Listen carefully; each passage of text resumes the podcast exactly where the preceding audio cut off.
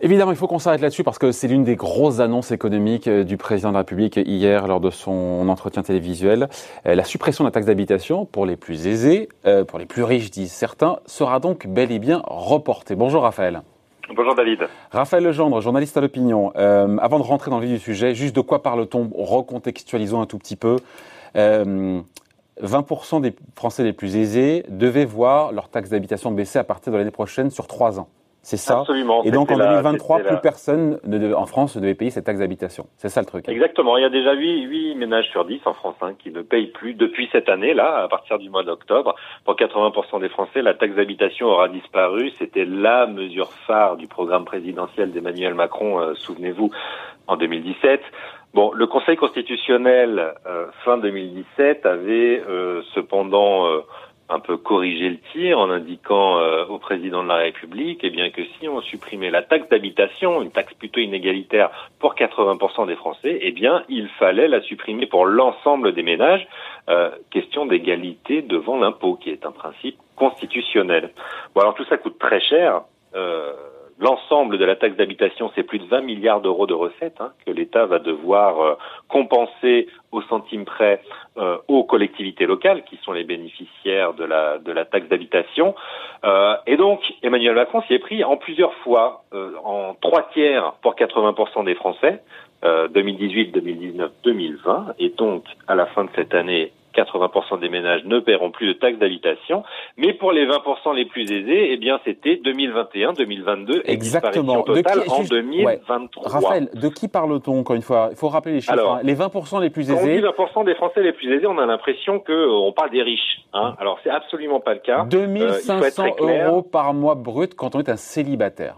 Voilà. Exactement. C'est 2500 euros par personne. On est donc en plein, en réalité, dans les euh, classes moyennes. Hein, euh, on parle peut-être des plus aisés, en réalité des classes moyennes, qui vont donc devoir très probablement payer pendant encore quelques années ah. euh, leur taxe d'habitation, ah. puisque hier, Emmanuel Macron a jugé légitime qu'une partie des Français les plus aisés payent leur écho à la crise. Il parle, il faut le citer, il parle de quelques, il parle de décaler de quelques années. Et quelques années, on se dit, ma foi, c'est pas un peu flou Est-ce que c'est une promesse qui ne l'engage plus? Je me suis posé la question parce qu'au mieux, ce sera lors d'un second mandat, s'il est, est, réélu, ou pas du tout, s'il ne l'est pas.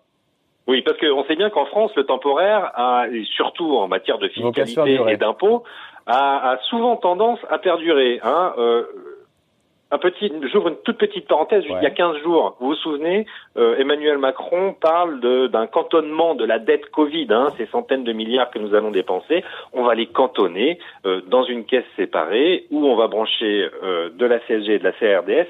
Et du coup, la CRDS, qui au départ devait disparaître en 2009, va être prolongée jusqu'en 2042. Exactement, 20 eh ben ans plus. On l'avait évoqué ici, on l'avait notamment chez vous, chez nous aussi. Parlé ensemble. Et on a un peu peur que ce soit la même chose avec la taxe d'habitation bien sûr, parce qu'il va falloir la payer, cette crise.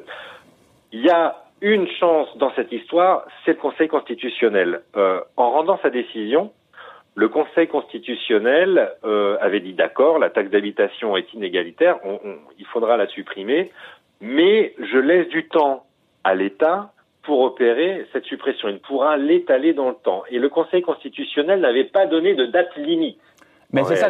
Et donc c'est quoi la date limite alors? Pour supprimer elle n'est pas précisée. Ah. Ce qui est certain, c'est que euh, si Emmanuel Macron veut indiquer dans la prochaine loi de finances euh, qu'il proroge en quelque sorte cette taxe d'habitation pour les 20% des Français les plus aisés, il, devra annoncer une trajectoire, aussi un calendrier à partir de telle date, 2025, 2028, je commencerai à supprimer euh, cette taxe pour 20% euh, des Français, c'est une obligation constitutionnelle parce ah. que sinon on pourra déposer des recours euh, pour inégalité devant l'impôt. Alors attention. Donc on le saura. On, le saura, on le saura probablement dans la loi de finances. Euh, effectivement, et ce sera quoi qu'il en soit, au mieux euh, post 2022. Hein. Ça, il faut être très clair. Une question de, de, de prochain mandat. Donc à ceux qui disent que c'est un renoncement, non, c'est un, vraiment un décalage dans le temps parce que le Conseil constitutionnel... Ils seront contraints par le Conseil, voilà, ils seront contraints par le Conseil constitutionnel euh, de supprimer, quoi qu'il en soit, la taxe d'habitation telle qu'elle existe sous la forme actuelle, parce que vous pouvez faire aussi confiance euh, aux esprits euh, euh, cortiqués de Bercy pour peut-être transformer cette taxe d'habitation et pour la maintenir sous une autre forme. Euh, ah. J'avais pas plus tard qu'hier des spécialistes de la fiscalité euh, universitaire m'indiquant qu'il serait tout à fait possible de supprimer la taxe d'habitation, mais de faire entrer euh, l'habitation principale des contribuables dans l'assiette de l'impôt sur le revenu euh, pour prendre en compte l'habitation comme euh, capacité contributive à l'impôt, qui est un principe constitutionnel. Et donc là, et donc là, la taxe d'habitation euh, reviendrait par la fenêtre en quelque sorte. on n'en est pas là. On n'en est pas là, mais, mais, c'est plausible. Nous n'en sommes pas là, mais c'est déjà des idées qui circulent. Donc attention. Quoi qu'il en soit, pour l'instant, c'est quand même 7 milliards de recettes. 6 à 7 milliards de recettes euh, annuelles qui euh, continueront de tomber dans les caisses de l'État. Ça devait être une baisse d'à peu près 2 milliards et demi chaque année hein, à partir de 2021. Eh bien, euh, cette baisse euh, elle ne sera pas là. La CRDS, c'est 0,5% de votre salaire. Euh, elle devait s'arrêter aussi. Euh, elle ne s'arrêtera pas. Donc, Emmanuel Macron, Raphaël, c'est intéressant. Ça veut dire que quand il nous dit pas de hausse d'impôt, le président, eh il joue sur les mots parce que la CRDS qui devait donc s'arrêter continue. Donc c'est une voilà, il y a une baisse d'impôt qu'on n'a pas. Pareil pour la taxe d'habitation pour 20% les. Eh ben voilà. Les impôts n'augmentent pas, mais les baisses qui devaient arriver ne se font pas. N'arriveront pas. Et donc quand il explique hier que la trajectoire de baisse d'impôts qui a été votée sera tenue, eh ben c'est pas tout à fait vrai. On n'a pas vraiment des hausses d'impôts, mais euh, ce sont euh, euh, des ombres de hausses d'impôts, si vous voulez, puisque ces baisses devaient arriver et n'arriveront pas.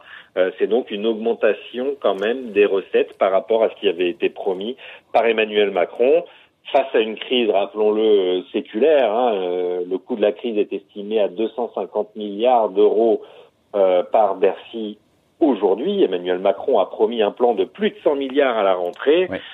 Et dites-vous bien que bah, cet argent, il faudra le rembourser à un moment ou à un autre, et que donc si les impôts n'augmenteront pas d'ici 2022, on voit déjà que certains ne baisseront pas comme promis, et on peut être à peu près certain qu'après 2022, euh, certains impôts sur les grandes entreprises, sur les ménages les plus aisés, risquent de repartir à la hausse.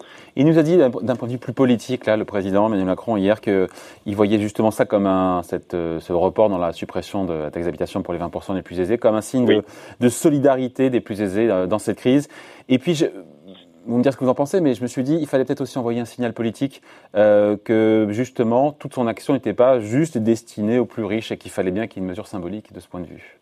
Mais exactement, c'est le fameux en même temps. On voit bien que ce nouveau gouvernement penche plutôt à droite, qu'Emmanuel Macron économiquement est plutôt un président de droite, et il fallait donc envoyer un signal sur le fait que euh, puisque l'ISF euh, était euh, non pas supprimé mais toujours réduit, qu'il n'était pas question de réaugmenter euh, et à juste titre la fiscalité sur le capital, euh, puisque on voit que ça marche économiquement. Au moment où on parle de relocalisation, ce serait une folie d'augmenter la fiscalité sur le capital, alors que les entreprises vont avoir besoin d'énormément de fonds propres. Mais on voit bien qu'il y a une demande de l'opinion publique d'une participation des plus aisés euh, à la crise, des plus aisés qui ressortent, euh, c'est vrai aussi, hein, de cette période de confinement avec 65-80 euh, milliards d'épargne supplémentaires. Euh, et, donc Emmanuel Macron se devait aussi d'apporter un geste finalement plus symbolique qu'autre chose, parce qu'il faut bien dire que c'est 6 à 7 milliards de recettes par an face aux 250 milliards d'euros de coûts de la crise ne pèse finalement pas grand-chose. Et donc juste mot, euh, vous l'avez évoqué, euh, mais euh, cet arbitrage du président qui tient bon sur l'ISF, pas question, il l'a dit clairement, de, le, de, le, ressusciter, mais pas sur la taxe d'habitation pour 20% des Français les plus aisés. Pourquoi cet arbitrage-là? Parce qu'il il fallait sacrifier l'un des deux. Que... Les choses, la fiscalité est ainsi faite que vous pouvez augmenter très fortement l'impôt des très très riches.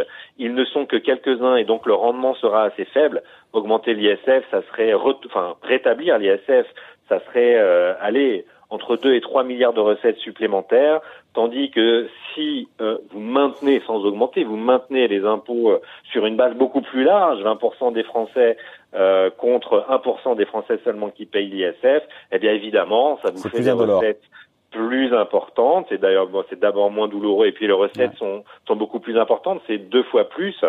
Euh, et si on continuait la logique, eh bien, si on voulait un rendement maximum, on pourrait augmenter un tout petit peu euh, la TVA qui est payée par absolument euh, tout le monde ou la CSG. Et là, on pourrait avoir des recettes beaucoup plus importantes avec euh, un effet assez réduit sur le pouvoir d'achat des Français. Bon, si on devait résumer ce qu'on s'est dit là, Raphaël, c'est pas mieux qu'à l'an parce qu'il y a le Conseil constitutionnel. Constitutionnel. Donc, donc a priori, il, faudra bien qu'elle soit supprimée.